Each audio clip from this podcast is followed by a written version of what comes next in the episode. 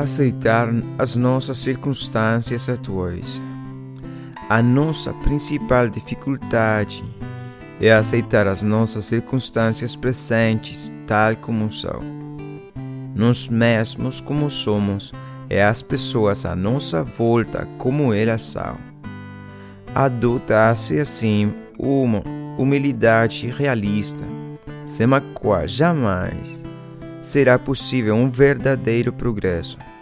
No entanto, vamos ter de voltar, vez atrás de vez, ao incômodo ponto de partida, o que é um exercício de aceitação que podemos praticar para nosso bem todos os dias da nossa vida.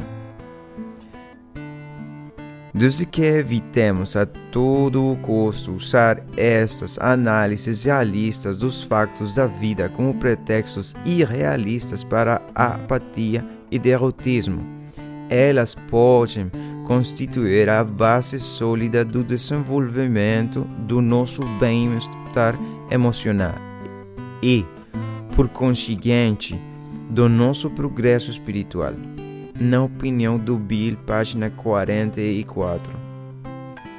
Quando tenho dificuldade em aceitar as pessoas, os lugares e os acontecimentos, volto a ler esta passagem que me liberta de muitos medos ocultos com respeito aos outros ou às circunstâncias que a vida me apresenta.